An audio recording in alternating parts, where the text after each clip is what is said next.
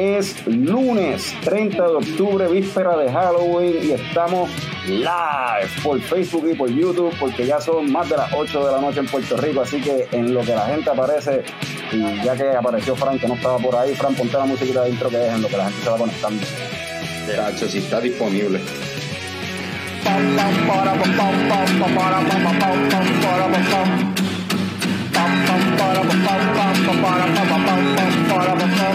Ya llegó, ya llegó el coño show, el coño show.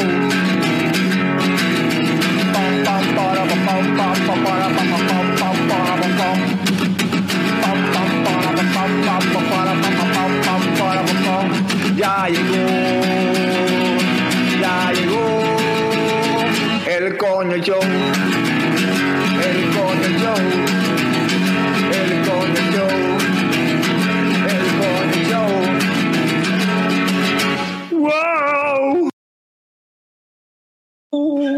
Saludos y bienvenidos a todos los coñistas y coñescuchas que decidieron darle play. ¡Bien! Bien, duro.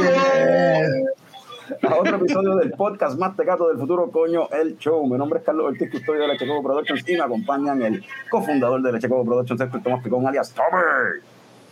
Coño, escucha. Esto es para ti. Y debajo de él tenemos al símbolo sexual sexy de Leche Coco Productions, Frank the Tank. No nos dijiste que había que vestirse, chicos. Eh, no sé, la máscara estaba por. Se me había olvidado que era Halloween mañana y todo. Y pues vi la máscara y le quité el, el polvo de encima. Y pues déjame joder con eso al principio, aunque sea. Te ves, te ves bien, te ves bien. Gracias. ¿Tú ves? veo bien poco, mano. estoy, estoy sufriendo un poco aquí. Este, y debajo de mí tenemos un invitado bien especial, Julián Soto, brewer de 20 Mission, eh, allá en Medellín, Colombia. Bienvenido, Julián. Hola, ¿qué tal? ¿Cómo están?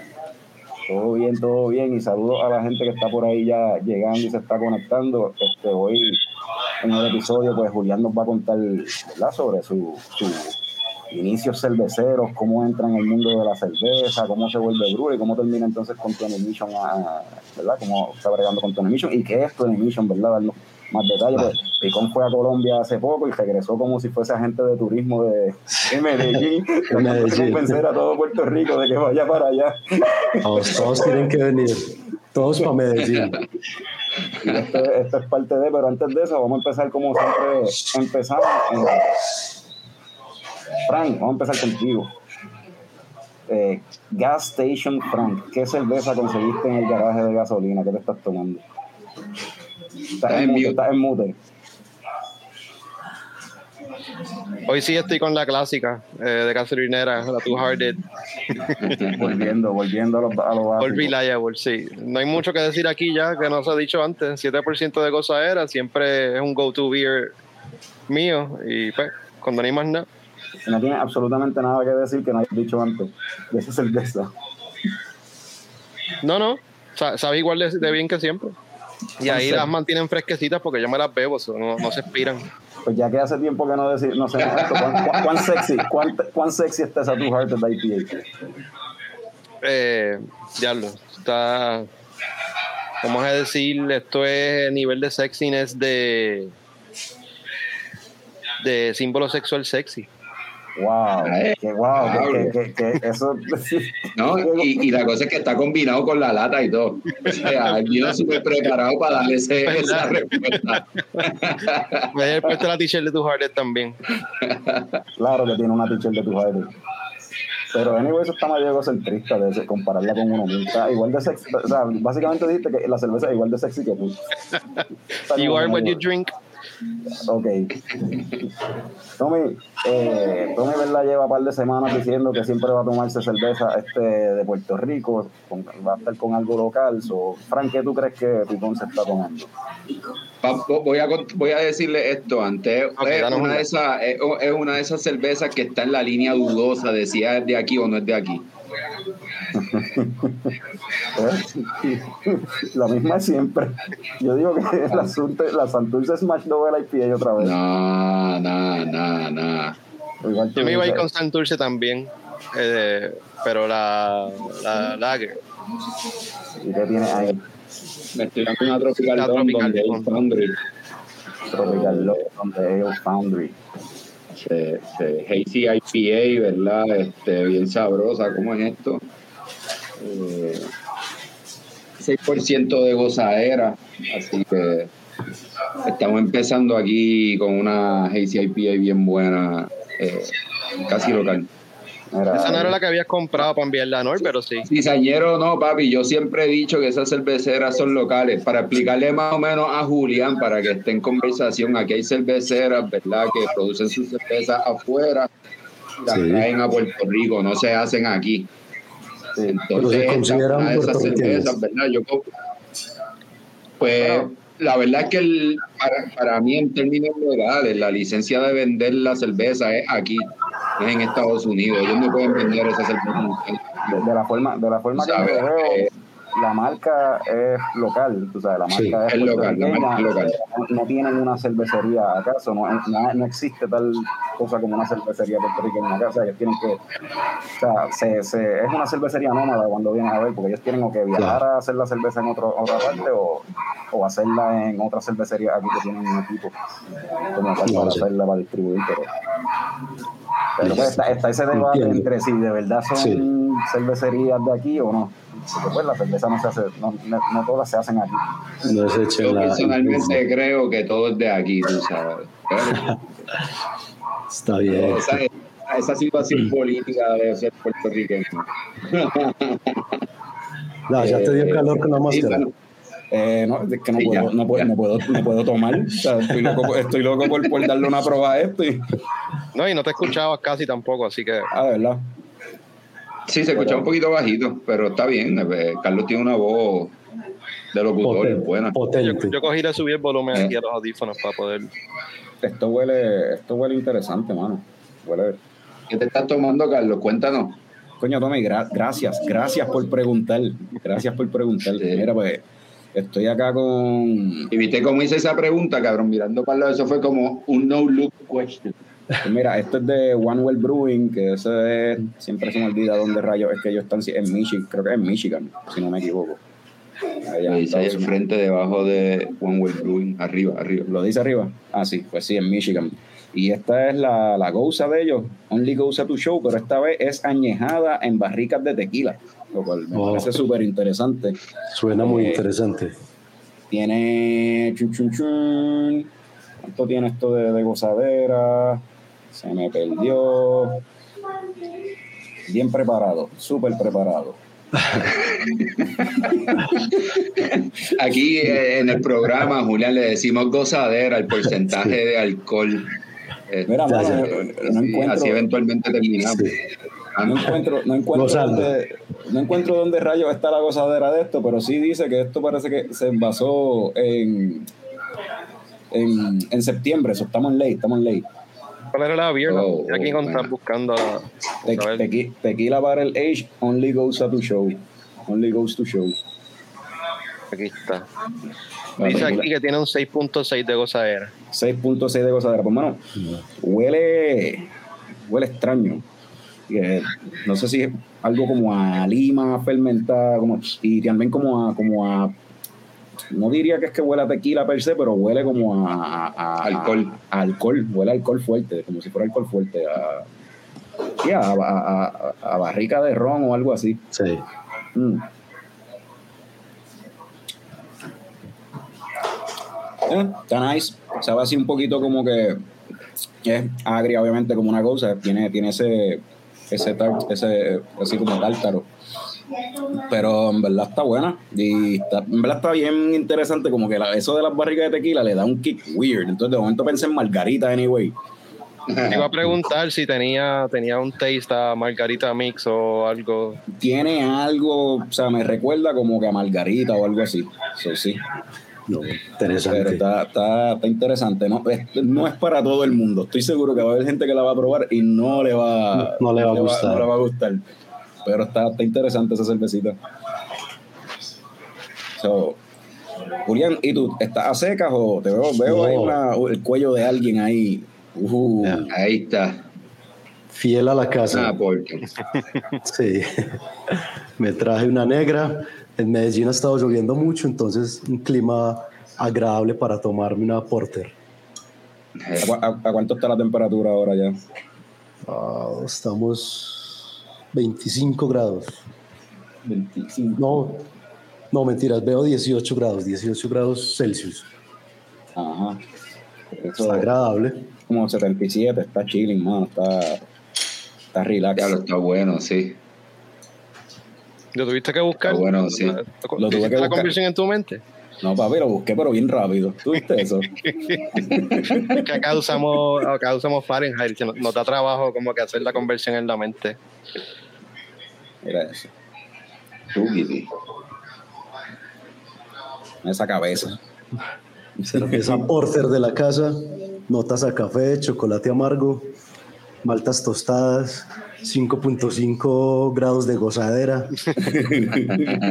salud, salud, salud, salud. Esa, e, esa, yo la probé allá y, fue una de las mejores porter que probé, la verdad. Bueno, yo creo que fue la mejor porque no probé mucha. Eh, Está deliciosa. Estaba buena, estaba buena, buena, buena. Sí, y tú no, ¿verdad? Y tú no eres de, beber cerveza oscura, o sea, lo que es sí, pero, pero lo tuyo. Eh, eso también es una diferencia de Puerto Rico a Colombia, tú sabes, cuando yo estaba allá como quiera estaba fresco, o tú puedes pedir la cerveza, ¿me entiendes? Aquí, aquí pues, se calienta rápido la cosa y pues sale todo esto, otros sabores de cuando la cerveza se calienta, ¿verdad? Y a veces son muy intensos para mi paladar. Salud, Julia, ahí te envía saludos de, eh, de, Beer Expert. No, ese es gran amigo mío. Saludos para Mateo Escobar. Mateo es de la casa de Tony Mission.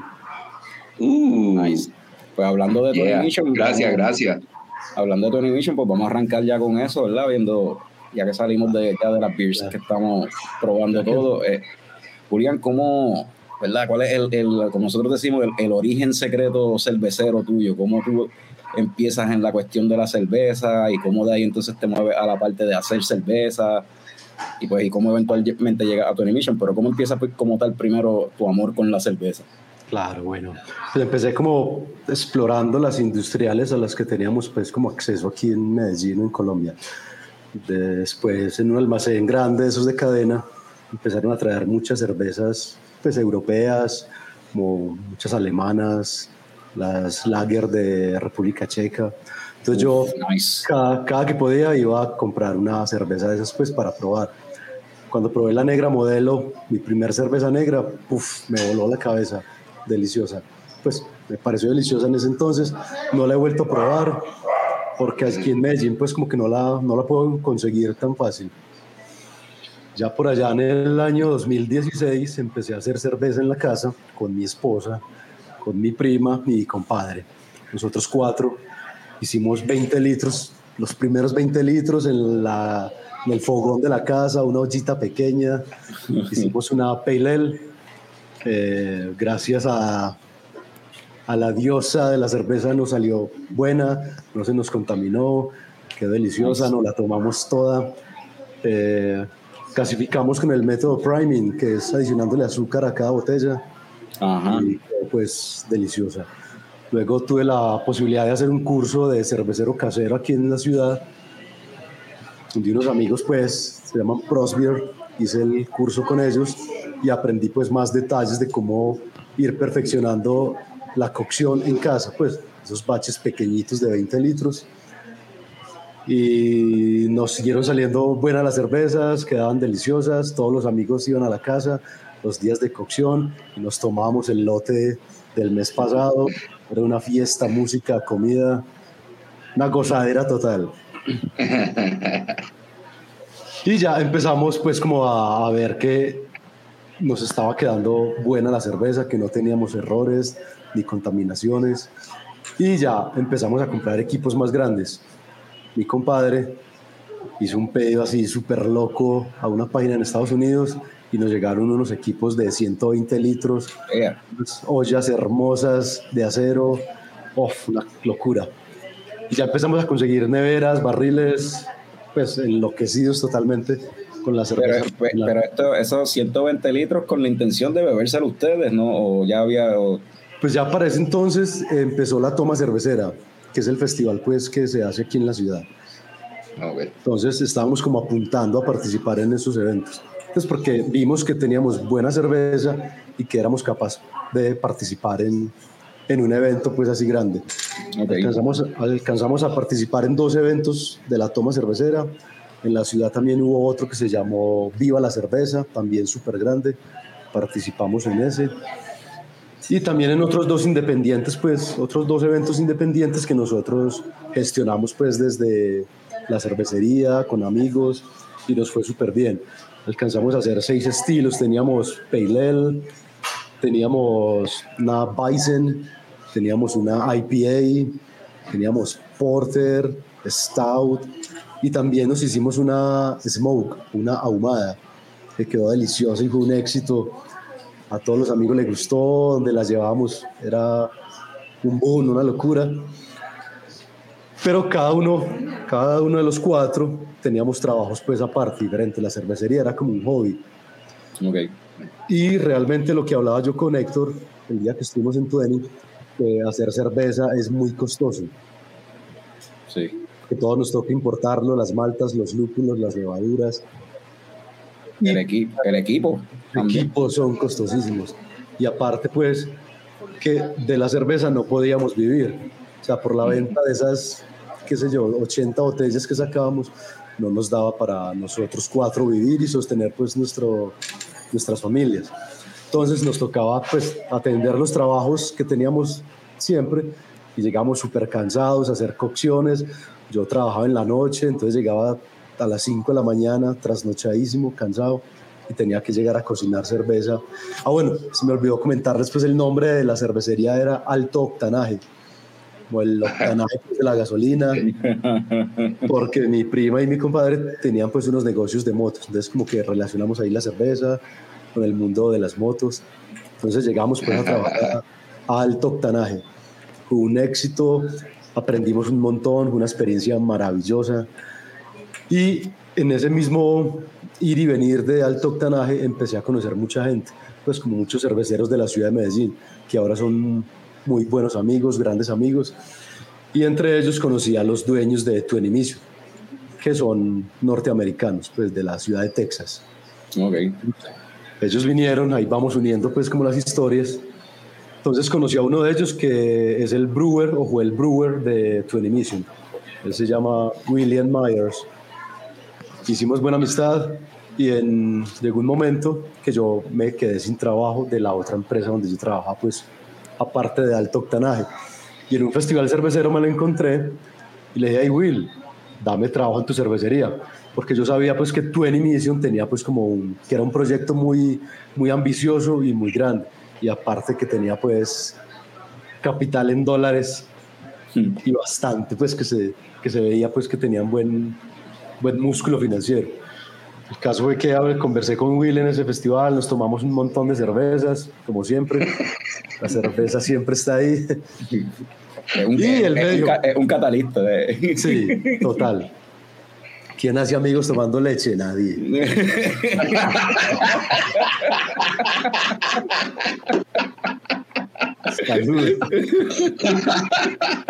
Oíste, Frank.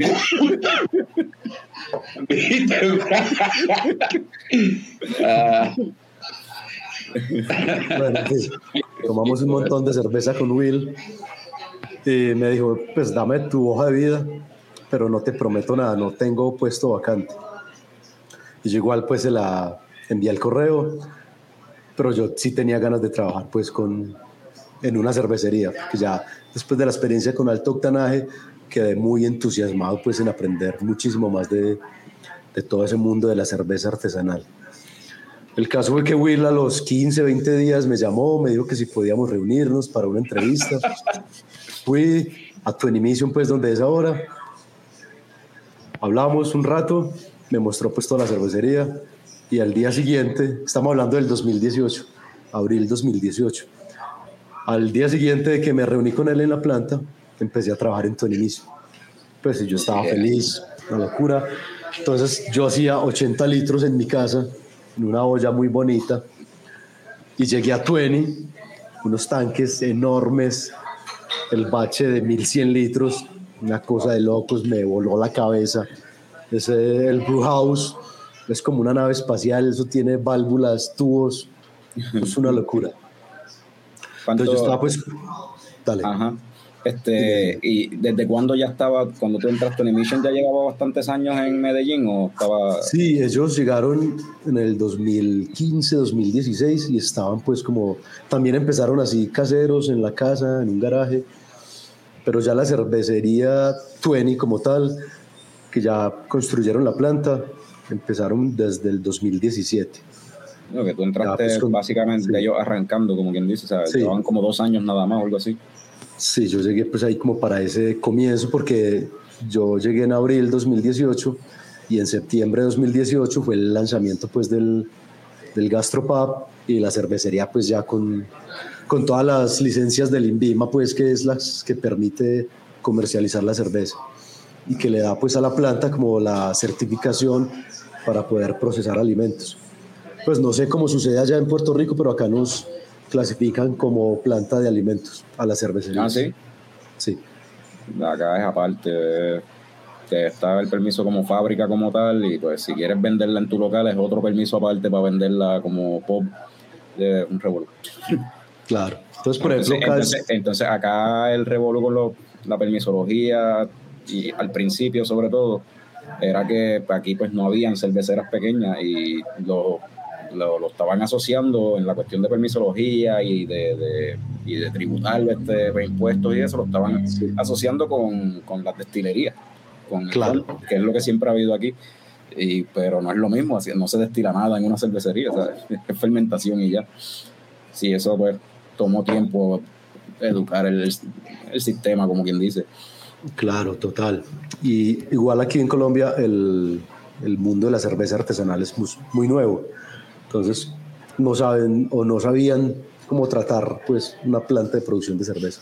Entonces, hemos ido pues como mejorando en todos los aspectos. Entonces, aquí la empresa o la entidad pues que tiene esa autoridad se llama el INVIMA. Ok. Listo. Entonces, bueno, arranqué en 20. Dale, dale, Héctor.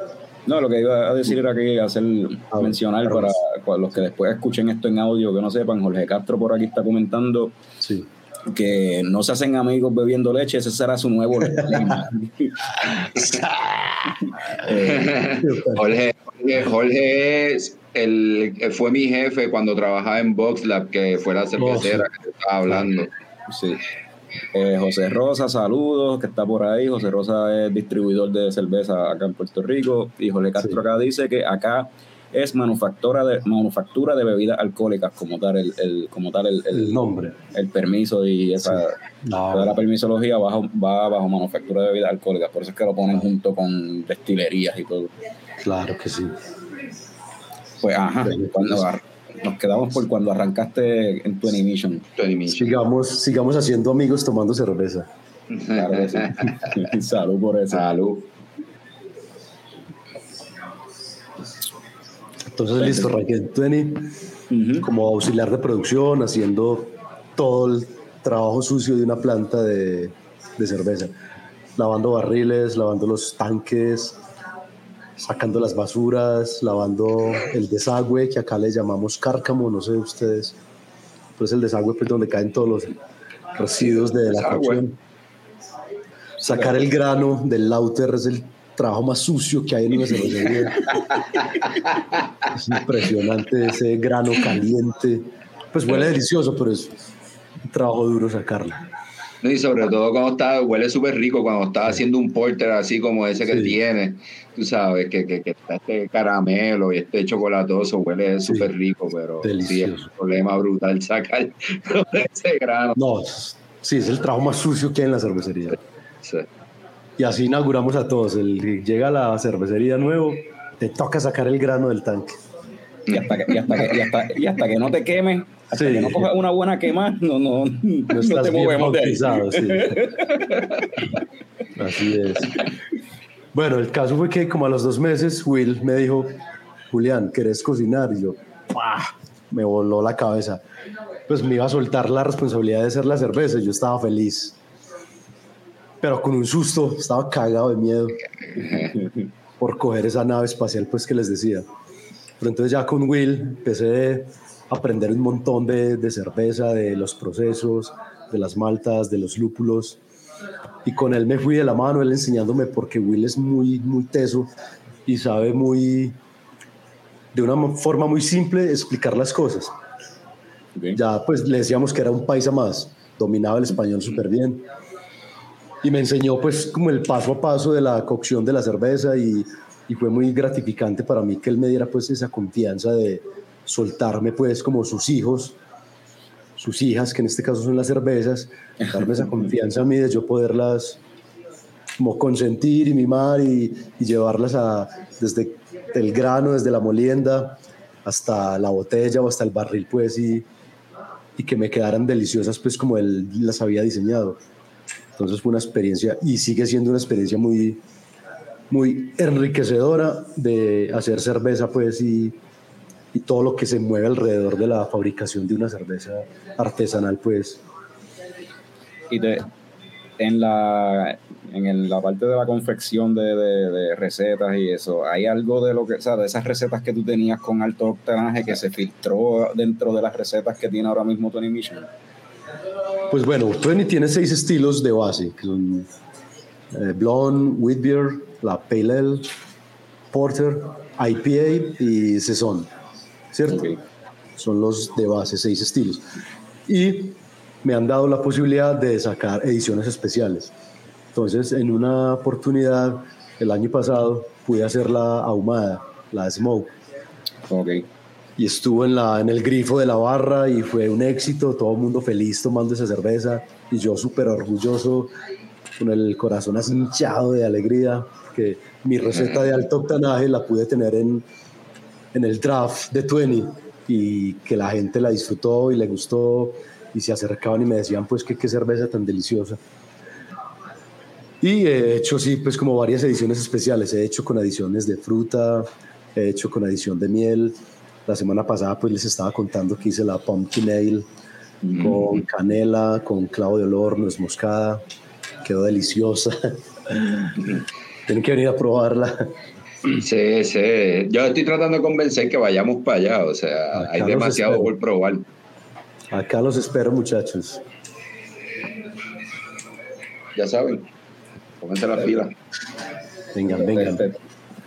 Eso hay que. Picón está haciendo un trabajo, o sea, bastante agresivo. Nos, envía, nos envía promociones hasta de los festivales de música que se que están haciendo allá en Colombia, en Medellín y en Bogotá. Trae que es para el show, para que ellos también nos, nos digan, nos inviten. Sí, sí. sí, Te digo, la oficina de turismo de, de, Colombia, de Medellín.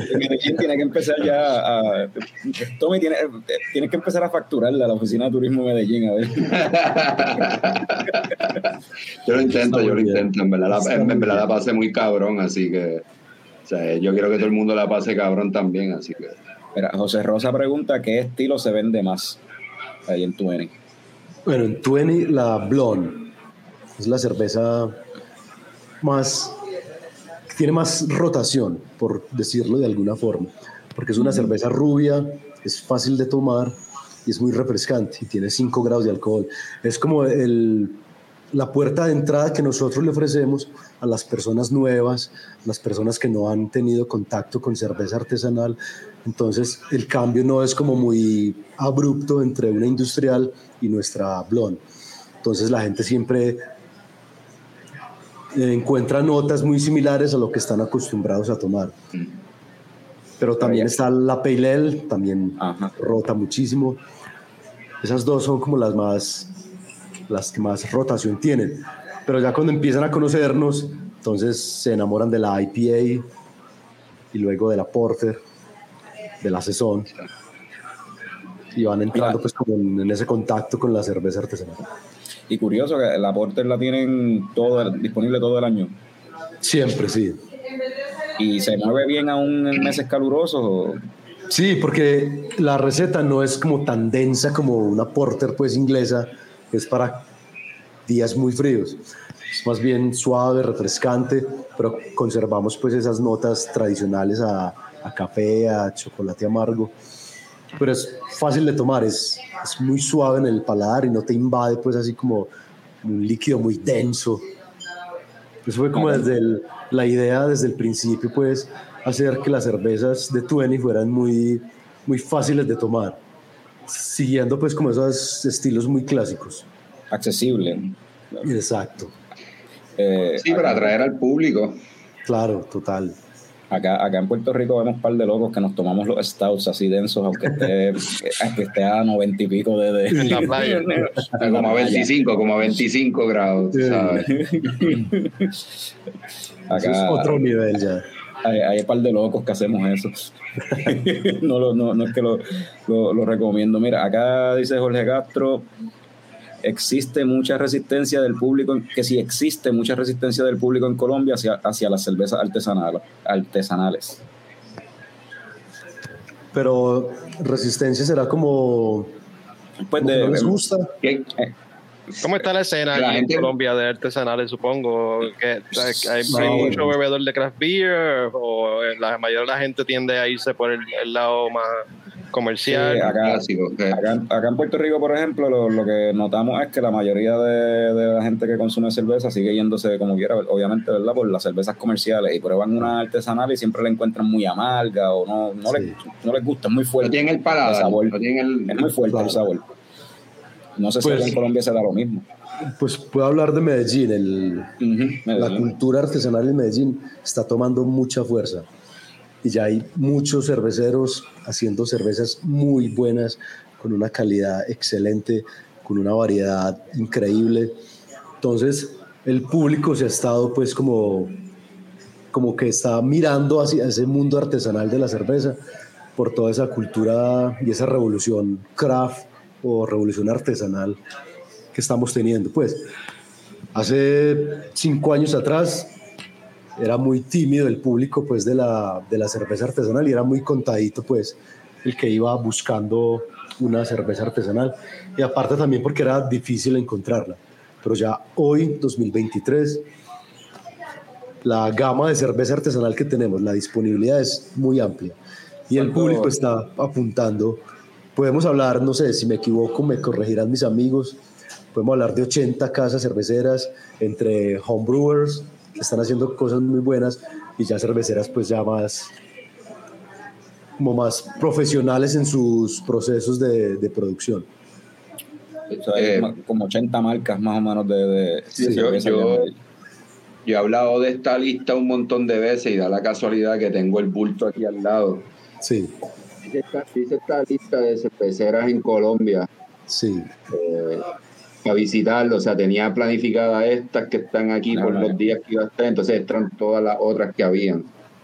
So, eh, sí, Me sorprende lo organizado que tú eres y cómo tú te preparas para los viajes. Y me sorprende Sí, que lo hagas en, pa- en papel y, y, y- y lápiz, no en el y a celular. mano, papá, y a mano. la cuestión, es que, la cuestión es que él no se lleva la libreta esa. Él lo hizo eso en No. Puerto Rico y la libreta se quedó acá, por eso, por eso es que No, él llegó a visitar. Eso sí no, chico, la tenía, la tenía. Ah, se me quedó la lista. no, pero escrito a mano y en papel, muy romántico, un romántico. No. Coño, y Clásico, la letra clásico. no está fea tampoco. Oye, brother, a mí me enseñaron caligrafía en la escuela, papá. O sea, Está bien, está bien. Muy bien, muy bien. para que veas. Eso me acuerda que eso fue Eda. Eso fue tu mamá, te cogía como una regla. taca, taca, mamá, no, cantazo, sí. A mí, me, a, mí- a mí me daban cuando chiquito para escribir feo, pero nunca ayudó eso. Más feo no puedo escribir. Oye, Julián, por acá José Rosa pregunta eh, que cómo se compara el precio de las artesanales con las cervezas comerciales allá en Medellín. Acá en Wow. Puerto Rico, por lo menos, se, se ve una diferencia bastante marcada entre lo que es craft o exportado versus la, digo, y, y- y lo que es exportado de cervezas eh, comerciales como tal. Acá todas estas cervezas, no, la misma Heineken, eh, la Coors, eh, esas cervezas así más comunes, por decirlo así, de, de Estados Unidos, Europa, que llegan acá, pues son mucho más baratas que una cerveza artesanal, sea de aquí o sea de, de este, exportada. Claro. Pues estuve hablando con Héctor el día que estuvimos ahí en 20 y él me contaba que estaba muy sorprendido porque le parecía muy barata la cerveza artesanal en Medellín. Pero igual, sigue siendo costosa pues para nosotros, comparándola con una industrial. Pues puede ser tranquilamente una artesanal, no sé, siete veces más costosa que una industrial. Entonces ya hay Perdón. siete veces más costosa una artesanal comparándola con la industrial. Más o menos como acá. Pero oye, sí, Sí, ajá, más- similar acá. La, la- la- sí, si lo pones de esa forma, más- más- ah, igual acá. Entonces ahí es donde empieza pues como a jugar el, el gusto y el placer de tomarse una cerveza artesanal que vos te la puedes disfrutar, te la puedes tomar despacio, pues mientras que la industrial es para ahogar y, y tomarse 30. Sí, sí. Entonces, Oye, pa- para que tengas una idea, Sí, para que tengas una idea, Julián, o sea, Sí. una cerveza artesanal acá está más o menos alrededor de los 36 mil pesos. no, no. No, bueno, entonces aquí sí es mucho más barata. Sí, acá una artesanal está de 6 dólares para arriba, o sea, 6 dólares, 7, 8 dólares, fácil. Bueno, que encontramos desde 10 mil, 12 mil, 15 mil pesos artesanales. Pues así son más especializadas, sí empieza pues como a subir a 20 mil pesos. Pero una, una industrial, una botella, esta vale 2 mil, 2.500 pesos. Siempre es grande la diferencia y y tu, tu Animation le, la, esa- eh, producen en botellas, me imagino que esas botellas se distribuyen en, en, por lo menos en lo que es Medellín o llegan a salir de Medellín. Sí, tenemos clientes en otras ciudades, Bogotá, en Cali, en Cartagena, Ok. en el Manizales. ¿Y, y, y- y esa, ¿Y esa distribución la bregan ustedes mismos o es otra compañía que hace la distribución? No, es otra compañía, una pues como experta en transporte de mercancía. Y eso, y me imagino que es, eh, lo que sí sale para tal para distribución, lo que embotellan, no, las ediciones especiales no se embotellan, ¿o sí? No, solo en el draft del bar. Sí, sí, exacto. Sí, que eso, esa es otra cosa que parte del negocio atraer a la gente también a- Claro. al bar, que, que para la gente de Puerto Rico que no sepa. Picón, eh, le decimos Picón, le decimos Tommy, le decimos Héctor, es la misma persona, ¿viste, Julián? Por si acaso, es Héctor. O sea, él tiene- más nombres que, que, que el diablo, que Satanás. Este, pero sí que él llegó acá diciéndonos que, el, hablándonos del lugar, de lo amplio que era y la música y toda esa cuestión. Déjame ver, por aquí yo tenía una foto para que la gente vea, vea, tenga una idea de, de lo amplio que es el lugar, que se ve la tarima ahí en el fondo y esto es un pedacito de lo que parece ser como un patio interior, ¿es eso? ¿O, o eso es bajo techo? No, es bajo techo todo, todo es bajo techo. Eso Es una Héctor, bodega muy grande. ¿Qué tú No, ahí no salía, ahí no estaba. Héctor en la foto. Eh, en verdad es como un hangar, es grande, o sea, un espacio grande, ¿verdad? Este, tú entras eh, a mano derecha aquí, don- bueno, no, no puedo señalar, pero a mano derecha de la pantalla, ¿verdad? Está la barra ahí, eso allá abajo. Eh, tienen como una escalera y un segundo piso, parece como un barnyard, ¿verdad? Un barnyard no, un cowboy style, este, el- Sí, parece ahora que lo de- ahora que lo veo, él dijo que los dueños son de Texas, so veo el, el tema, ¿verdad? Este, del sur de Estados Unidos, ¿verdad? De vaquero y Parece como un Eh. pueblito del viejo oeste o algo así. eh, sí, Tiene, tiene algo de eso. Es muy grande, es muy amplio. bien grande, bien grande. Ese día estaban los espíritus tocando y había ambiente, tú sabes, totalmente diferente aquí, en Puerto Rico, ¿verdad? Que tocan bandas, eh, Sí, eh, qué sé yo, a lo mejor que vienen de afuera, pero el, el crowd siempre es el mismo, ¿verdad? Ya había yo, usted, no sé si siempre es el mismo allá, pero hay un montón de gente, es lo que quiero decir, o sea, Hay mucha más Sí, gente en no, sí, sí, sí, sí. pero es una cervecera. buena. La cervecera y, y mencionaste ahorita el gastropop, o sea, la parte de la comida también entiendo que juega una También. parte importante dentro de- del local y yo estaba viendo en la página Es- web que hay Sí. un enfoque en eso también. Es muy importante la cocina porque muchos de los platos o de las salsas o aderezos están diseñados desde las cervezas. Entonces puedes encontrar salsas hechas a base de la porter, mostazas hechas con la IPA. Sí, en cada estilo de cerveza está presente en, algún ingrediente de, la comida.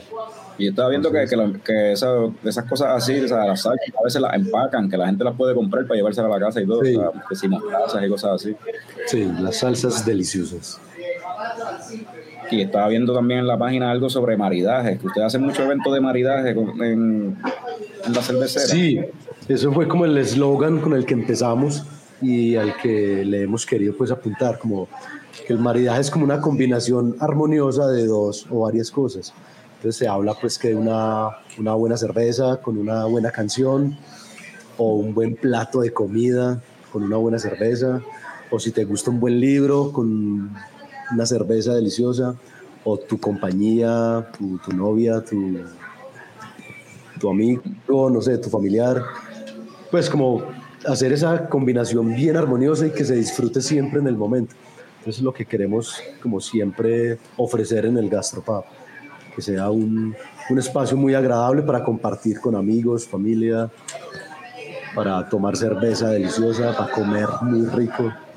Yo estaba, pues, estaba viendo en la, en, creo que fue en el Instagram, que tenían así como que promociones así de, qué sé yo, eh, hoy vamos a tener un especial de muestras de cerveza con diferentes chocolates, o sea, maridaje de cerveza con chocolate. O Tenemos un... Con queso o con, eh, qué sé yo, jamón, cosas así, qué sé yo. Tenemos una cata deliciosa que es de chocolates. Entonces a cada estilo de cerveza le buscamos el chocolate ideal y entonces hacemos toda una experiencia. Explicamos todo el mundo de la cerveza, luego explicamos todo el mundo del chocolate y luego empezamos a probar cada estilo de cerveza con el chocolate y es una cosa brutal, es delicioso. Eso, ese, ese me llamó mucho la atención. El yo, lo, yo he visto, he participado a veces de eso con queso, lo hacen con queso, pero me estuvo curioso que se hiciera con chocolate. Eso, azúcar y, y, y, y alcohol, eso va a terminar. Uno inicialmente, sí, inicialmente dice que es una locura, pero en el momento que empezás a entender el por qué estamos combinando este chocolate con este estilo de cerveza y que estamos resaltando sabores de cada uno, pues en el paladar es una explosión impresionante de sabores, de, de texturas, es muy interesante esa cata de cerveza y chocolate. Recomendadísimo. Y, pregunta, esa cata, eh, ¿cómo, cómo, está disponible para el público? O sea, ¿es en un momento específico que ustedes cogen fecha o alguien puede llamar y separar pues, Bueno, yo creo, yo creo que están las dos opciones. Se abre al público en general, cada tiempo pues específico. O si alguien la quiere personalizada o si alguien de su empresa quiere llevar a sus eh, trabajadores, exacto entonces se ofrece pues como todas esas posibilidades para tener la cata. Y no solo la de chocolates, también hay con sushi, con sushi, con carnes asadas al barril. Aquí eh, Beer Expert está mencionando eso mismo, con chocolates, con sushi, con postres también. Sí. Saludo grandísimo para Mateo Escobar, parcero. en este momento está en Madrid, está trasnochadísimo. Ah, ah diablo, está por allá. Mira, acá Caroline Rivera dice, hicimos el research, la comida se ve espectacular, hay que ir, pero ya. Creo que Medellín puede ser nuestro próximo destino. Éxito, Julián. No, muchas gracias, bienvenido siempre. Mira, Héctor haciendo su trabajo, mira, te lo digo, tiene que empezar a facturar la turismo. Héctor facturando. No sé si contestamos. Coño, que sepa, sabe, lo, lo, lo, único, lo único que, coño, gracias, Beer Expert, man, este, viéndonos desde Madrid, dice, eh, hermano, en verdad que se pasa bien, ¿qué puedo decir? O sea, o sea no, no hubo un lugar, ¿verdad?, donde, donde donde la haya, ¿verdad? haya pasado como que, ah, me embojaché y todo. Nada, todo fue cool, la gente fue cool, amable. Eh, yo me comporté bastante, que eso, también es importante. este, y tú sabes, yo estuve, o sea, cuando fui allí a Twenty Mission, que sé yo, estuvimos hablando como dos horas allí, este, largo y tendido, tú sabes, sobre esta relación de la cerveza allá y acá Y tomamos aguardiente. No, no, un aguardiente, me dio el primer aguardiente allí en Medellín. este, sí, o sea, súper bien, súper bien. Y si no me equivoco, Julián, eh, los jueves son los días que tienen música en vivo. Ahorita estamos miércoles, jueves, viernes y sábado. Ay, hablo. Yeah. So, siempre, hay música para, para Siempre hay música en vivo. Mira, ¿tú ibas a decir algo, Frank? No, era preguntando si habíamos contestado la pregunta de José, que parece que ya va a abrir su cervecera ya. Ah. Dice que cuánto es el impuesto por galón. Ajá, yo haciendo mil bueno, por litro. Ajá, por litro, el impuesto por litro. Oh, no sé, aquí el hipoconsumo es como del 8%, pero puedo estar diciendo mentiras, no, no tengo esas cifras muy claras. José, pues, como dice Fran, parece que José está pensando montar una cervecera allá en, en Medellín. Salitre Craft Beer. Vela, de pronto en Medellín. este. Pero sí. Eh, y ven acá hablando así de, de música, que dijo Picón. Ajá, te iba a decir algo, Picón. Te vi cogiendo aire. Sí, no, este, no, no sé si, no sé si, si, porque mencionaste la modelo negra, ¿verdad? Ahorita. Sí. Pero esa fue la cerveza que te enamoró, que, que tú dijiste, ay, yo tengo que hacer algo relacionado a esto. No, me gustó mucho, pues porque fue mi primer cerveza negra en ese entonces. Pero después conocí la Guinness y ¡guau! ¡Qué locura la Guinness! La Guinness le da par de patas a, a la Sí. modelo negra. Sí, a la modelo, sí, sí, sí, sí. Y entonces la Guinness fue la que siempre te ha ido por la cerveza oscura. ¿Ese es tu estilo favorito? No, bueno, en ese entonces, pero ahorita soy un IPA lover. También. Sí, eso es lo que más se vende me- acá, acá. Sí. Que el mes pasado me tiré una White IPA, quedó muy sabrosa. Pero bueno, y las. Dale, dale. Y te, ¿verdad? Porque te, te- te había comentado aquel día, eh, por ejemplo, ¿verdad? Aquí tú vas a una cervecera y pues todas tienen un nombre distinto, ¿verdad? Sí, Aparte del, del, del- del estilo. del estilo de la cerveza, pues tienen un nombre. Eh, me estuvo bien curioso. Eh, a muchos sitios que fui allá, eh, pues solamente es el estilo, no necesariamente tienen un nombre. ¿Eso tiene alguna razón de ser o eso es algo que, pues, así es? O sea, Pues- me refiero a una razón de ser, o sea, eh, hacer un- una etiqueta, un label o una marca, un nombre, ponerle un nombre, tiene algún costo, es algo... No, no, no, no creo. Pero pues puedo hablar desde, desde Twenty Mission, que fue siempre como ese estilo muy clásico y de ofrecerle a las personas como una facilidad de recordar, como para que siempre supieran que se estaban tomando una Pale Ale, que reconocieran la Pale Ale de Twenty en cualquier lugar. Pero pues de las otras cerveceras no, no, no te sabría responder. Pero sí hay muchas otras que le ponen nombres muy bacanos a, a cada estilo de cerveza.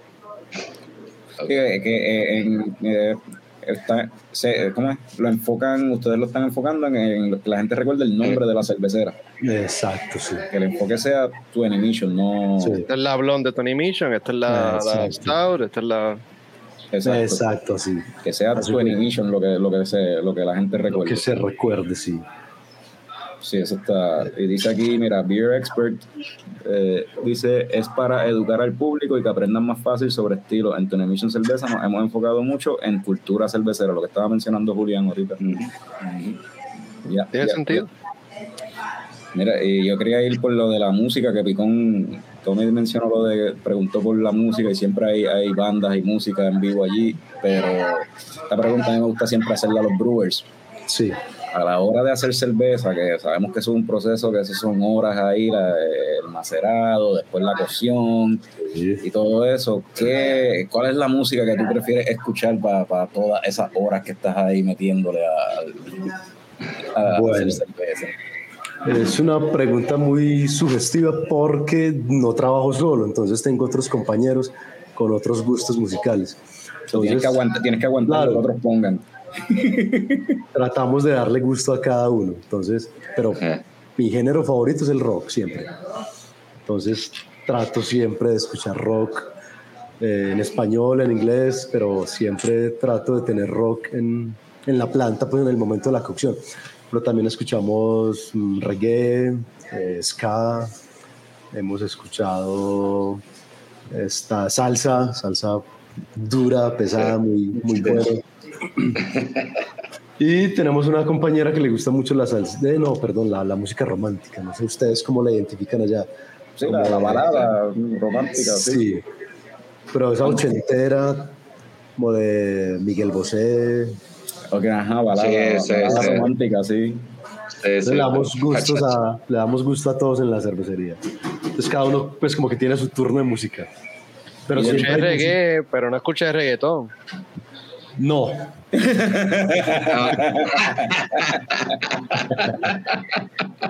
Ese no.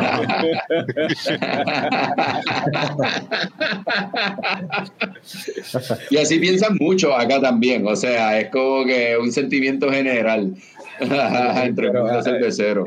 No, y, y, y, en Colombia, al igual que acá, el reggaetón es, bueno, qué rayo, el reggaetón se está quedando con el mundo entero. Esa, Sí, es, la, música- esa es la música pop de ahora. Esa es la música pop. Sí. Total, es una, una locura. Sí. So, nunca, nunca vamos a ver en Tony Mission un reggaetonero allí en la tarima.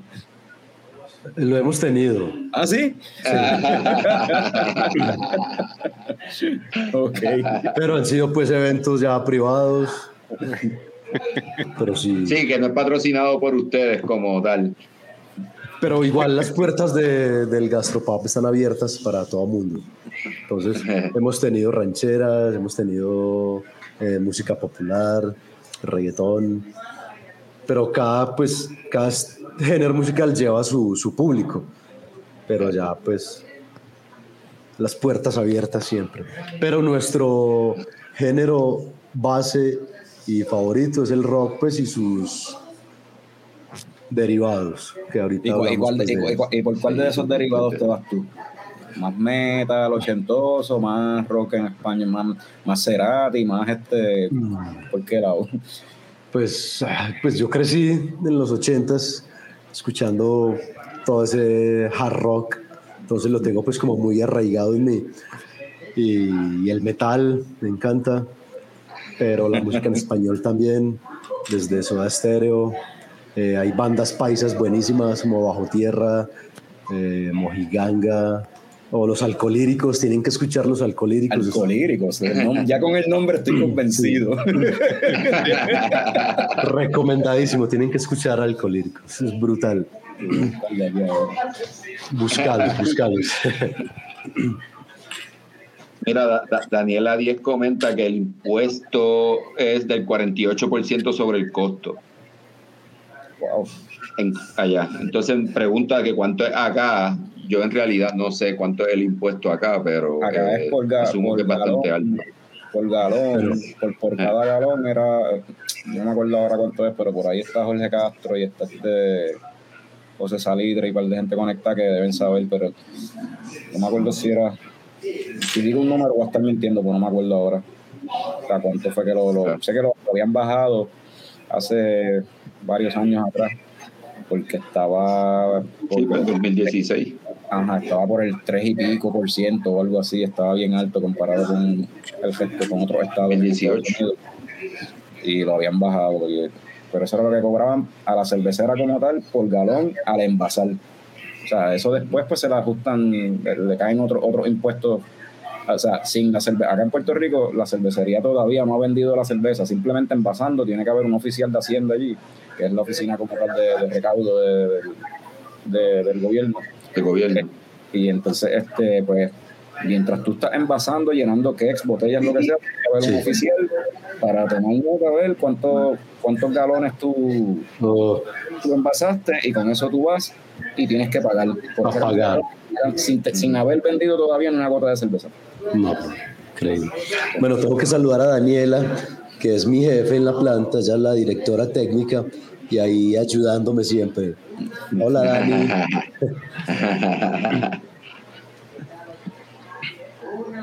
Mira, yo tenía por acá, era lo otro que yo tenía. Ah, ya me acordé.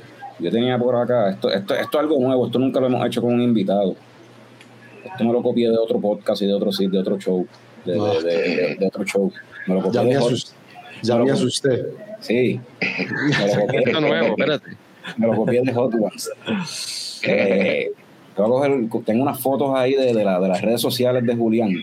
Oh, Ponerlas sin, sin contexto alguno y que Julián nos diga qué está pasando ahí. vamos, Y vamos, con la jefa viendo del show también. Aquí, aquí tenemos, no, son dos fotos nada más, son bastantes. Esto, esto es una de, esos, de esas cervezas caseras, así haciéndole al principio, como tú, tú estabas mencionando. No, eso es un sancocho en la calle que son deliciosos. Qué rico. Con Así. cerveza, no, eso es un parche delicioso. Música bailable. Tienen que venir a Medellín y hacemos un sancocho en leña. Nice. Y Muchacho, Carlos, muchacho. Carlos, Ajá. buscate Alcolíricos, tienen una canción que se llama Sancocho en leña. ¿Ah, sí? Sí, eso aquí es muy tradicional. Aquí en Medellín es muy tradicional ese sancocho en leña. Y es delicioso. Uf, exquisito. Y yo, yo vi, eh, tengo que mentir porque yo sabía, yo sabía que eso no era cerveza, porque Sí. eh, yo vi la- las fotos que seguían y, Sí. y habían unos muslitos de pollo ahí tirados así en el guiso que se veía, se veía rico. Delicioso. Ya me dio hambre. Acá, acá tenemos otra fotito. Mire. Jackie, ¿qué está pasando aquí? Ve- Vemos un exceso de felicidad Oh. con una cerveza verde. Total. Resulta que yo cumplo años el 17 de marzo, que es el día de San Patricio. Entonces, en la planta yo siempre celebro, siempre hago una cerveza edición especial verde y mis compañeros me, me celebran y tomamos cerveza y esa es la alegría que tengo en la cara con ese vaso de cerveza verde. y el bigote de, de, de Sí, mi cumpleaños, San Patricio, no sé, algo ahí, algo ya estaba ahí predestinado en mí. Mira, antes de empezar a hacer las preguntas, Expert dimensiona, ya lo pusieron a sudar. Sobreviví. Mira, y, y, Julián, que se pueda decir, este, ¿verdad? Si se puede, tiene cuál es lo próximo de tu Mission, hay algún evento que viene por ahí, alguna cerveza eh, de temporada o de edición especial que viene por ahí. Pues realmente no he pensado porque recién el jueves liberé la, la Pumpkin Ale. Ah, la Pumpkin es la que está corriendo ahora mismo. Sí, tengo muchas ganas de hacer una hidromiel, después de hacer Uh. algo con como un Bragot, algo así. Tengo muchas ganas de hacer cerveza con tamarindo. ¿Conocen el tamarindo? Sí, Claro, sí. claro, claro. sí. Entonces tengo pues como esos dos ahí en, en la lista así como más a corto plazo. Chacho, ahorita se emocionó, año- dijo sí, para rápido. Diablo, tamarindo. ¡Oh! Ay, no, es que hemos probado muchísimas cervezas con tamarindo. Eso. No, la verdad es que no. La Eso suena la, bien. la- la más que me recuerdo, me viene a la mente es la Tamarindia que hacía Sabriel de Ingeniero. de ingeniero microbrewery, pero hace tiempo que no sale Sí. esa- esa cerveza acá. acá. Yo quiero hacerla y estoy estudiando, investigando mucho para que me quede muy bien hecha. Y en la cervecería, pues en el bar, en el gastropub, estos dos últimos meses tiene mucho movimiento, muchas fiestas de empresas pues que contratan el lugar y tributos, muchos tributos, siempre hay música en vivo, Eso Eh. estaba viendo, sí, viendo tributos a diferentes, diferentes, pero todo era rock. Eso sí, Sí. todo lo que vi era rock, rock, rock. Que Sí. sí, tributo a Bon Jovi, tributo rock de los 80. Había uno que era decía rock americano versus rock Europa. Exacto. rock europeo. ¿Y qué Esa es creo esto? que es el viernes, creo que es el viernes, este viernes. Pero sí, eso está súper interesante. Pues ya, eh, oye, las redes sociales, ¿verdad? De, de tu Mission y las tuyas, si las quieres poner, antes de irnos con las coñoticias, que es lo otro. Nosotros siempre tenemos un segmento que Sí. hablamos de las noticias cerveceras que están pasando acá en Puerto Rico, que No, si, quieres quedarte, eh, te puedes, estás bienvenido. Eh, Si tienes algún compromiso, ¿verdad? Porque ya sé que ya va una hora y tienes que irte, pues no hay problema, lo entendemos como tú quieras, pero por si acaso, pues, ¿cuáles son las redes sociales de, de tu y de... Bueno, 20 siempre es arroba 20mission. Instagram, Facebook, YouTube. arroba tu emission, así, simple. Y yo soy arroba rock and roll 81 en Instagram. Ahí siempre estoy publicando como el día a día en la planta, eh, procesos de la cerveza, me encanta tenerlos ahí en fotos, en videos. Mi perfil es como muy cervecero. Entonces, bienvenidos todos a tu Mission. Muchas gracias por la invitación. Salud de nuevo. Todavía me queda un último trago. Yo tengo que servirme otra, de hecho. A mí se me acabó la, de, de, esa de añejada en barricas de tequila, se me acabó. Se me acabó ya. Oye, siempre me pasa esto. Empiezo a decir, ¿verdad? Para despedirnos del invitado, entonces me ocurren más preguntas. Y, y, y, barricas, ¿no? No, no han bregado esa, esa parte de. Quiero, tengo muchas ganas. Ahí Mateo ayudándome siempre. Gracias, Mateo. Quiero, quiero hacer algo en barricas, pero no tenemos pues disponibles en 20. Ok. falta pues como comprarlas, conseguirlas para poder hacer algo en ellas. Pero sí, me encantaría pues hacer algo en barrica. Y me acordé que, Tommy, tú le querías preguntar algo sobre la pola dorada, ¿no? Antes de que se nos vaya. Ah, sí, ¿verdad? Sí, hace, hace el mes pasado, ¿verdad? A principio de este mes fue lo de la pola dorada. Y si no me equivoco, allí fue que hicieron el, juicio de las cervezas, básicamente, o sea, donde probaron las cervezas los, los jueces. Sí, fue una semana entera, de lunes a viernes. Los tres primeros días, lunes, martes, miércoles, estuvieron pues en el juzgamiento de todas las cervezas, como más de 800 muestras tuvieron ahí pues los jueces. Ya luego, jueves, viernes, fueron como masterclass. Entonces, conferencias, gente muy tesa de Europa, de Latinoamérica, muchos. Entonces fue una semana muy interesante para nosotros como Tony Mission, pues acoger ese evento, porque aprendimos un montón y la gente estuvo contenta.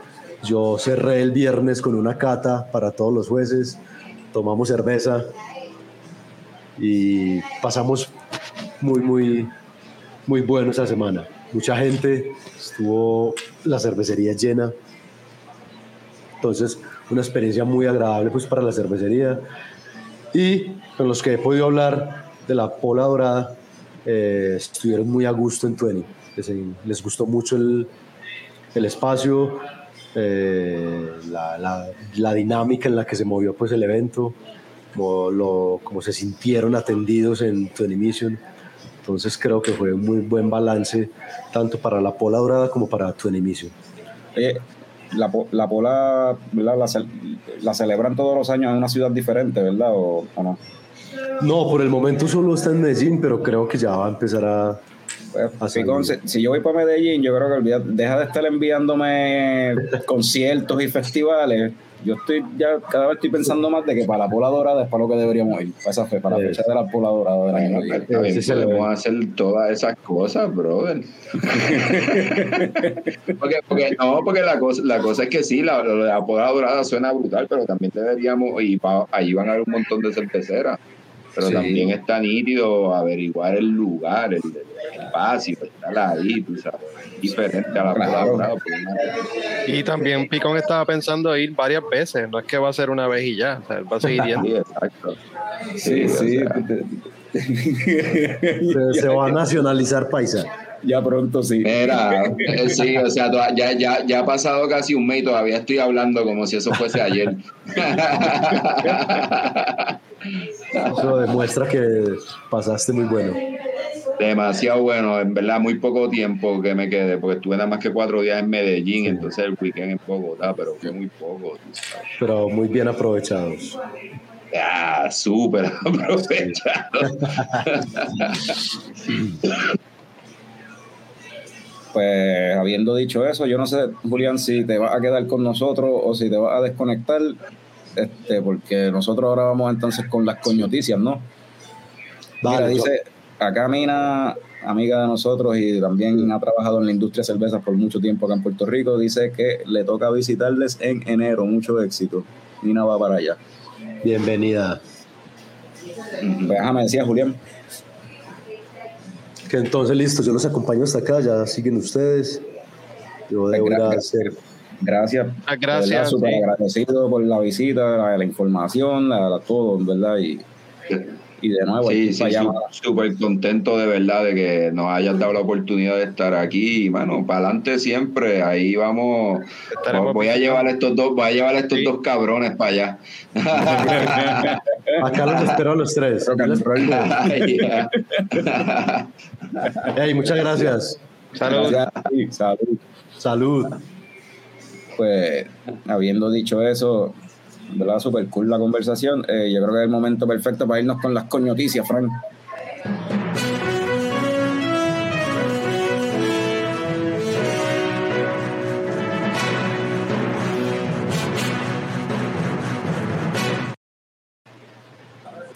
Y eh, noticias de. ¿Por dónde empezamos? De cervezas nuevas. Eh, las muchachas de Pura Vida en Cabo Rojo lanzaron este fin de semana su primera IPA, cerveza estilo IPA acá en Puerto Rico. Eh, la hicieron con pulpa de carambola y pulpa de, de parcha.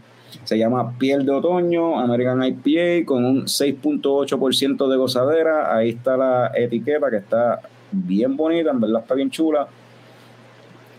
Y yo me di la vuelta por allá este fin de semana, la probé y pues de las cervezas de, de pura vida yo decía que la que me gustaba era la Hugelic, la Umbrella, aunque a mí no me gustan las Umbrella, esa sí me gusta. Pues yo creo que se jodió la, la Hugelic, mi favorita es la piel de otoño, está buena mano, está rica. Tú la probaste, ¿verdad, Fran, o no? Sí, eh, Yo te dejé, te dejé algo. Gracias, gracias por compartir, ya que no, no, no te acompañé hasta allá, pero gracias por compartir. Y sí, la cerveza está buena, es, es ese estilo que a mí me gusta de, de IPA. Está, este, está hoppy, pero no tiene un hop burn ahí bien, tú sabes, este, que te, que te amarre la, lopa, eh, la, la boca, es como que just right, es un, Pero es Mm. bastante, a mí me pareció bastante bitter, aunque, pero es de, es de primera instancia, después, te da- después de la segunda y la tercera, en verdad no importa, o sea, como que ya no lo sientes ese bitterness. Siente Sí, sí, pero no, o detrás. sea, es, ajá, es balanceado, está, está rica, me gustó. Y tiene, tiene un hot bite chévere. Y la fruta, honestamente, lo que se siente es al principio, en el primer buche en el aroma, se siente un poquito de, de la fruta, pero en realidad lo- lo- la parcha y la carambola como que no... Le dan algo, pero no es algo, está escondido, tú sabes, algo bien. Ujú. Que eso es como que, mano, en verdad, ojalá, Bueno. que así, ojalá y la sigan haciendo, ojalá que puedan conseguir la- las frutas de nuevo para que salga igual, porque en verdad quedó súper nítido. Está ese detalle. Sí, pues están usando fru- frutas frescas que tienen, si quieren replicar esto, ¿verdad? Pienso yo, tratar de usar la misma fruta del mismo sitio eh, sería lo, lo mejor. Pero en Bueno, verdad quién que- sabe que puedan inventarse, o sea, maybe eh, Ah, bueno, sí. cam- sí, cambian las frutas y entonces pues para esta época la- la- de, eh, de otoño pues tiran con la con la carambola y parcha, con, para el verano tiran con otras frutas. Piel de verano. Oye, ¿verdad? Sí, sí. Piel de verano, piel de, de- de primavera. La, la verdad es que el label está súper nítido, o sea, es súper clean, súper súper cool. Está bien chulo, sí. Colorcitos, colorcitos, la combinación de los colores se ve súper nítida. En verdad que sí. So, yeah. está Tienen intención, no, no sé cuánto produjeron, pero tienen intenciones de, de distribuirla a algunos de los taprooms por ahí o se Yo me imagino- allí en el negocio de ellos. Yo me imagino que sí, por ahora está allí en el negocio, pero me imagino que pronto empezarán a distribuirla porque el sistema de ellas es, o sea, ellas no tienen opción de hacer un batch más pequeño que, que el tamaño como tal que tienen Ok, de, que para moverla tienen que, que, sacarla para afuera, ok. que tienen que, yo me imagino que sí, que la van a sacar de allí, pensaría yo. Este, pero está bien buena, de verdad. Este, estoy leyendo por acá, espérate que no había visto un par de comentarios de Beer Expert, gracias a Julián y gracias a Leche Coco por la invitación de la cervecería, yeah. Tacho, ustedes por sintonizar. Sí, y apoyar que estuvieron también compartiendo eh, eh, el evento, el podcast por ahí. Este Jorge de Jesús, cuando cuadren el trip para Colombia, nos avisan y hacemos el field trip. Dale. Hay unos cuantos. Ah, Picón, Picón, te lo digo, Picón está haciendo el, el trabajo. Pues, y hablando de hacer el trabajo, yo no sé ni cuál es la noticia que viene ahora. Eh, noticias de gente que se faja trabajando para hacer cerveza, otra cerveza nueva. Eh, esta cerveza la habían lanzado, primero lanzado, ¿te acuerdas? Camote que era con batata amarilla, camote con batata regular el año pasado. Después en un momento dado tiraron la camote 50-50, que era mitad batata amarilla, mitad batata regular. Y este año ahora lanzaron camote, pero esta vez con batata, calabaza y especias. Experimental Ale de 4.5% de gozadera. Eh, esta vez tiene 50% eh, de batata mamella y 50% de calabaza. En adición, utilizaron azúcar morena y una mezcla de especias para lograr una experiencia memorable en aroma y sabor. Esta es como que la versión de ellos. Utilizaron la receta secreta de Kentucky. Las dos especias. A lo mejor. Esa no la he probado, no la he visto por ahí, pero pues de estas cervecitas así con el viajecito de otoño, que de, de por sí ese era el viaje de, las otras dos, aunque ambas sabían bien diferentes, ¿verdad? Una, la que era con mamella sabía de una forma, la otra sabía de otra. Pero ahí eso es algo nuevo que hay por ahí para probar también. Este, en noticias de, no es una noticia, pero ya tiene nombre. El, eh, la última vez que estuvo en el episodio, Carlos Ayala de Reina Mora mencionó que venía por ahí un evento eh, cervecístico para el 2 de diciembre. Dijo que venía un Beer Fest, pues ya tiene nombre y se llama Ciudad Cerveza. Pendiente de detalles, pero hasta ahora lo único que sabemos es eso. 2 de diciembre 2023, Ciudad Cerveza, ahí en Sabana Grande. Oye, no sé si son las mismas personas de siempre, pero los, los artistas gráficos se están votando con todos estos diseños y todas estas cosas. Ese diseño está bien nítido para un sticker, hermano está bien cabrón. Fue un sticker, está bien cabrón como los tiempos de antes que los papás guindaban los cuadros de los festivales y las mierdas. Eso está bien cabrón para tener un cuadro de esa mierda. Está bien cabrón.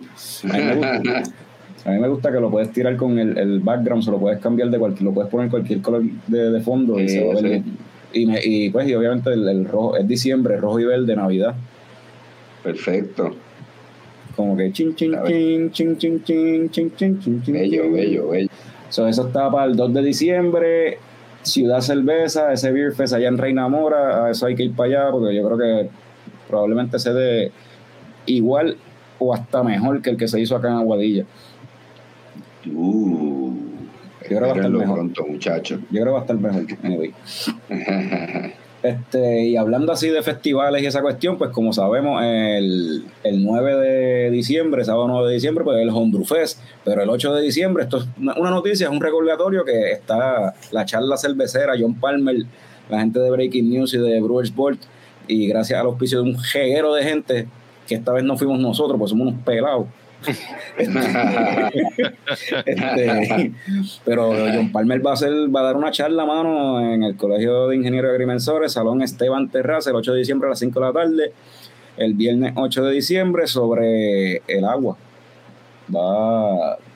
Tiene el nombre por aquí como tal. La charla tiene que ver con, el agua en el proceso de, de hacer cerveza casera, si no me equivoco. Este, y pues, y allí pueden ir los homebrewers, a, aprovechen y hagan las preguntas. Y el Anyway, el sábado en el Homebrew Fest, él va a estar también allí, eh, catando, va a probar las cervezas de ustedes y les, va, y les va a mentir en la cara. Les va a decir que están buenas. Buen trabajo. Buen trabajo. no, pero ahí siempre se, se prueban cervezas bien buenas, hablando claro, en verdad muchas, muchas veces mejores que cervezas comerciales.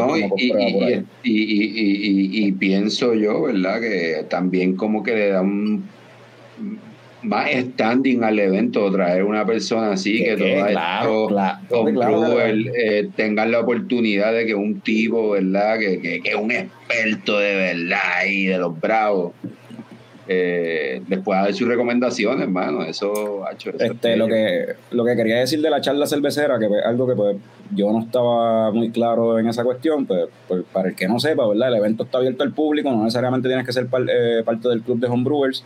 Las taquillas ya están a la venta, así que vayan a las redes sociales, busquen a ya sea Brewers Ball, Breaking News o más directo, pues Homebrewers PR Club de Homebrewers de Puerto Rico y chequen ahí, busquen en los links que está entonces donde pueden comprar la taquilla, creo que son 40 dólares, creo. No, si no es eso, no me echen la culpa porque no estoy seguro, pero creo que es 40 dólares. Y yo creo que en verdad es una, hay que aprovechar. O sea, si te interesa la cuestión de hacer cerveza, en verdad es algo que no es todos los días que vas a tener la oportunidad de tener una charlita ahí, un seminario de John Palmer. Este. So, hablando así de. Mira, Jorge acá dice que no, son 10 dólares. Mira, él dice que no, que son 10 dólares. Dice, espérate. Los tres lo tratamos de poner. Ahí está.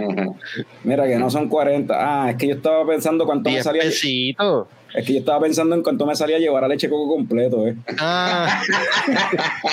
10 pesos en gasolina y 10 pesos por cada uno. Ahí están los 40, ok. Papi, papi, no. Sacho, sacho, como, como me, me zafé de la metida de pata. o sea que no vas a pagar por los peajes entonces. ¿Ah?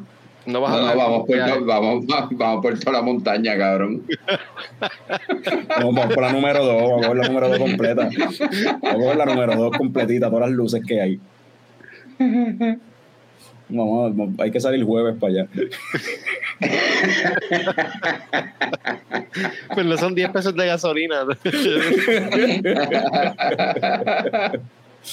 y en noticias de Gringos Locos como John Palmer, eh, los gringos locos de Treehouse anunciaron que van a abrir en el 2024 otro local más.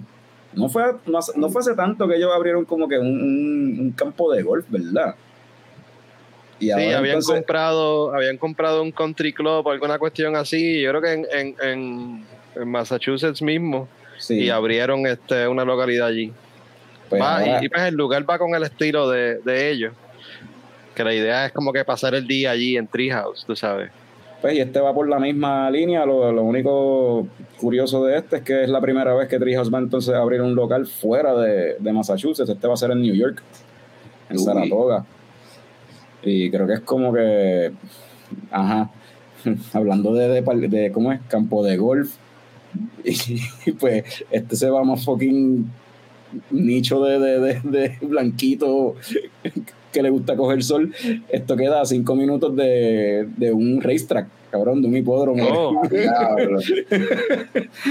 y no, eh, está el racetrack y hay un venue de, de, conciertos y de música y hacen este obras y pendejas que queda justamente al frente de esto. So, todo ese público que vaya para los eventos de, de ese venue, pues, ¿dónde tú crees que van a beber cerveza? Te caes a Treehouse, te, te comes el guito, te bebes el guito, te llevas algo para llevar. Sí, perfecto pero pues tienen a cinco minutos del Saratoga Race Funny que tengan Funny que en el, la maqueta esa tengan pues a una persona de color. Bueno cabrón. ¿por qué tú dices? a lo mejor es que trabaja ahí. Este cabrón. Cabrón porque porque más blancos no pueden ser, cabrón. A lo mejor lo están, lo están escoltando de la facilidad. Pero, eh, eh. pero en, en, Saratoga no hay, no, no hay gente de colores, cabrón. No, no es que, no, no, no, eso no es lo que yo estoy diciendo. Sí, no, como que el viaje. A lo que apelan, o sea, Ajá, sí, sí. golf club, carrera de carros, claro, son cosas de, de caballo, de caballo. Cabrón, vete para el carajo. Carrera, ah, de caballo, más todavía, de, de blancos con chavos. Exacto. O sea, peor todavía. Sí, no, no, cabrón. Treehouse no va a ser un, un, un location al frente de una pista en NASCAR, cabrón. Dios libre. Creo que el próximo la gente, la gente que, ve NASCAR que van no a abrir es, es, aquí en Puerto Rico. Van a, van a comprar el, el Royal Isabela. Este, nah, sí, allí, en, dorado, nah, en Dorado, cabrón, en Dorado. Es que, bueno, probablemente sea en Dorado primero, sí, es verdad. en Dorado. Sí, sí. En, en, en, en área marítimo terrestre. Y no se aceptan, puerto, no se aceptan puertorriqueños, solamente pueden ir gringos a visitar las facilidades. Exacto, ponen así las vallitas así de metal como las que tienen en dorado en la playa para que no entre la gente. En el morro. En el morro, cabrón, van a comprar el morro. No, ¿sabes qué? Ahora que, hablando de eso, ¿sabes qué es lo curioso? Que, anyway, que supuestamente la producción de ellos como que no, o sea, se ha mantenido la misma y las ventas no han aumentado, pero ellos siguen con, o sea, abriendo localidades aun cuando las ventas han quedado igual. Que esa parte bueno. como que... Eh, Eventualmente esto, esto, esto, de, esto, ajá. Ajá, esto de verdad una buena decisión, man. Bueno, bueno, falta un año y pico para eso, o sea. Sí, sí, para eso falta. Eso, Sí, ya mismo sale el anuncio de que una cervecera más grande los, los terminó comprando y van a, a cerrar un par de localidades y se jodió Treehouse. No, cervezas, cerveceras más grandes se han escocotado en so. Sí. Pero, y, ya- y ya, yo creo que Esas fueron las coñoticias. sí, bueno, Caroline dice que van a comprar la estación del tren en Torrimal, en Ciudadela, cabrón, también. En Treehouse debería hacer algo en Ciudadela, que deberían hacer algo también. Ah, no, pues mira que vengan para múltiples localidades. Complazcanlo. Tienen opciones, ¿no? La cuestión es que lo que estamos diciendo es que tienen opciones. O sea, Que complazcan aquí la- los antojos de los que no van a poder ir.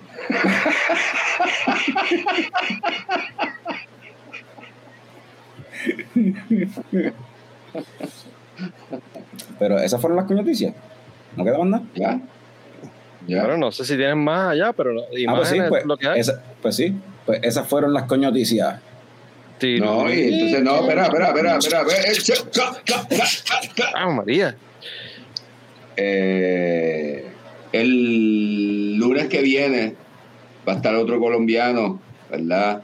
De cervecera El Parche en la comunidad 13, socio Conejo. Eh, el lunes que viene, para que estén pendientes, eh, cervecera El Parche de la comunidad 13, allá en Colombia. Y después de eso no tenemos absolutamente nada planificado hasta diciembre. Esto es noticia hasta para ustedes dos, pues ustedes no lo saben. Eh, no, estamos en break, esto es breaking, lo estamos enterando aquí, ajá. sí, este, nada, se los digo después, eh, para eso falta todavía. Pero nada, vamos a tener aquí a la gente detrás del Homebrew Fest y de toda esta cuestión de John Palmer, los que han hecho esto, todo esto posible. Anda, por carajo. Gente, gente como, como, Toda esa como- gente.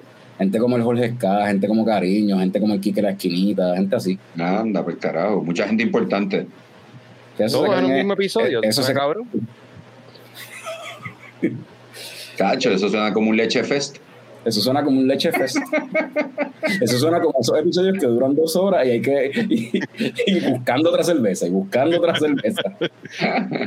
Sí, tengo que prepararme entonces. ¿Cómo era? Los que hacía este bre- los que había hecho Breaking News, el, el- los juntes cerveceros era algo así que el junte cervecero que invitaban muchos jodas normales y terminaba todo el mundo después a lo loco. Mm, Vamos a hacerlo otra vez. Let's bring it back. Leche en tu cara. Ahí está. leche en tu cara. Dios mío, señor.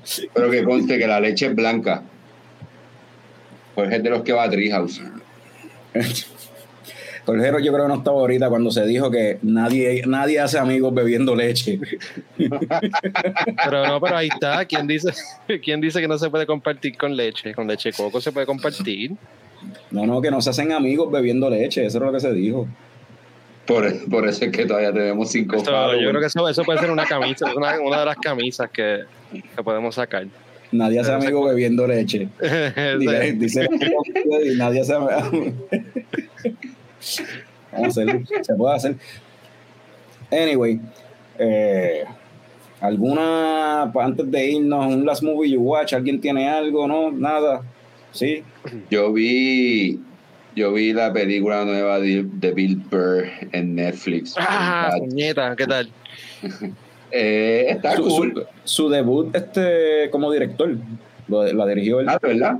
Sí, la Ah, pues película que. No, la, la, la película es un stand-up comedy de él, tú sabes. Eh, a mí me gusta Bill Burr, ¿verdad? No me gusta el último stand-up de Red Rocks, porque siento que es muy largo. Es como fucking una hora y cuarenta minutos y es como que cabrón. No quiero escuchar una película de chistes, pero eh, nada, no, no sé por qué dije eso, pero la película está, una película funny cualquiera, eh, pero que sale Bill Burr. Ok. ¿Tú, Fran, tienes algo? Bill Burr de mete. Eh, bueno, no sé si cuenta como película, porque yo creo que ni siquiera llega al length. Pero pues lo último que vi fue el especial de South Park. Eh, Joining the Panderverse. South Park se tira estos, estos especiales de, qué sé yo, 45 minutos, una hora, los está tirando por Paramount. Y son básicamente episodios bastante largos. En lugar de estar tirando season, tiran esos especiales. Y después se tiraron este episodio, ellos siempre se tiran las críticas sociales y las críticas a whatever, en este caso, pues le estaban tirando a, Disney, toda esta cuestión de los culture wars, pero no solamente a Disney, en realidad estaban tirando a todos los lados. El, el episodio está súper funny, la verdad que le tiraron fuerte a, a Disney con toda esta mierda de del inclusion y le tiraron bastante fuerte a, a Kathleen Kennedy específicamente, pero también a la gente que lo critica, que fue bastante balanceado. A mí, Ah, yo vi, yo vi, yo vi los tra- el trailer de esa pendeja y me dio risa porque el viaje es que. Y de hecho, vi, vi una, una escena que es como que el principio de, de la película. Vi un clip que era el principio, yo creo que. Y es la cuestión de que está la mamá de Cartman hablándole a Cartman, pero Carmen es, una mujer adulta negra.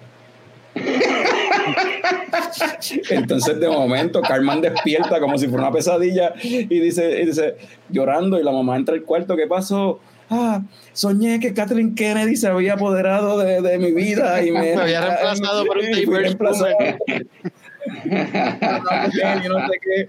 Y la Mike como que, voy a estar hablando nonsense, Kathleen Kennedy no está haciendo eso. Tú puedes chequear que Kathleen Kennedy no esté debajo de mi cama. y no te garantizo que ella está debajo de tu cama, Eric. Vete a dormir. Esa fue como que la primera escena de, de, de, la película y pues y efectivamente sí, lo reemplazaron por una mujer diversa y ese es todo el episodio.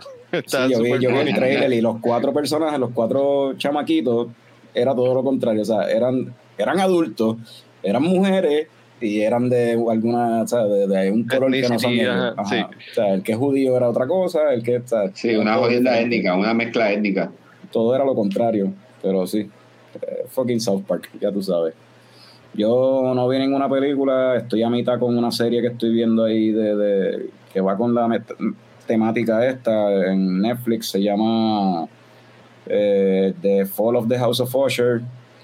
Eh, que es una serie horror, eh, entre comillas, más suspenso que otra cosa, pero los episodios y todo es basado en cuentos y, y poemas de Edgar Allan Poe y está nítido. Es como si hubiesen cogido todos muchos cuentos de Edgar Allan Poe y los nítido.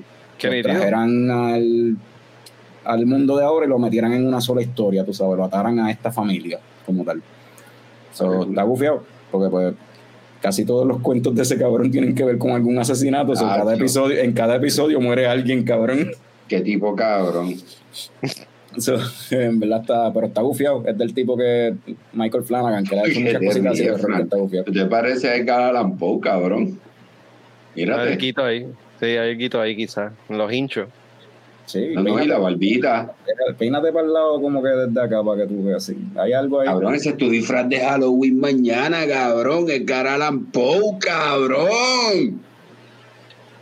Cabrón. Para, para, para, para la competencia de disfraces del trabajo mañana, pues. Yo no pensaba Oye. ir a la oficina, pero ahora con esa idea.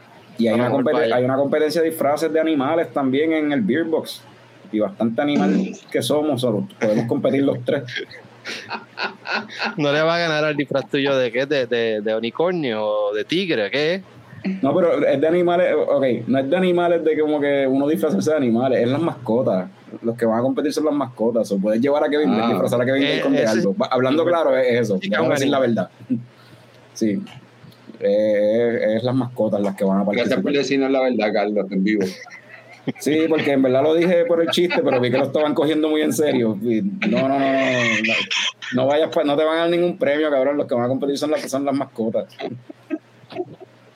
Ya yo iba para allá con el Growler para que me lo llenaran de. de- de- bueno, me pueden regalar uno nuevo de premio. Anyway. Te premio porque ya tú estás pensando que vas a ganar. Pues sí, es competencia de ser un animal, pues puede ser. Ya. Pero si es con los perros. Kevin, Kevin, Kevin es lindo, puede que Kevin gane. Pero sí es, pero es disfraces, ¿no? Pero tienen, que- tienen que disfrazarlo. Vas a disfrazar a Kevin de Edgar Allan Poe. Yo pensé, yo pensé llevar a Luna a disfrazarla de antena parabólica, porque como tiene el cono ese por la, por la operación, Ah, perfecto. pero pues, no sé si, voy a tratar de tirarme, no sé si me tire. Anyway, eh, estamos aquí hablando mierda como siempre. Yo creo que esto está dando sus últimas patadas, ya podemos ir despidiéndonos. Eh, de nuevo, nuevamente, Picón, el lunes que viene vamos a tener aquí en Al conejo de Cervecera El Paiche, allá en Medellín, en la comuna 13, Medellín. Así que gracias a todos por conectar, los que se conectaron y por estar aquí acompañarnos hasta ahora, después de 89 minutos todavía estar ahí, habiendo dicho eso. papi. Salud, cabrones. Salud.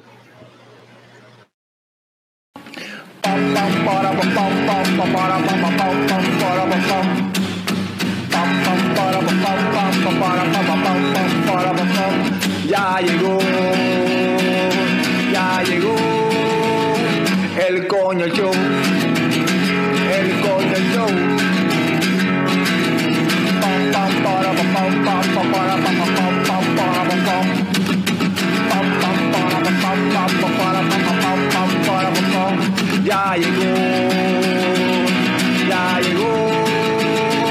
el coño el coño el coño el coño.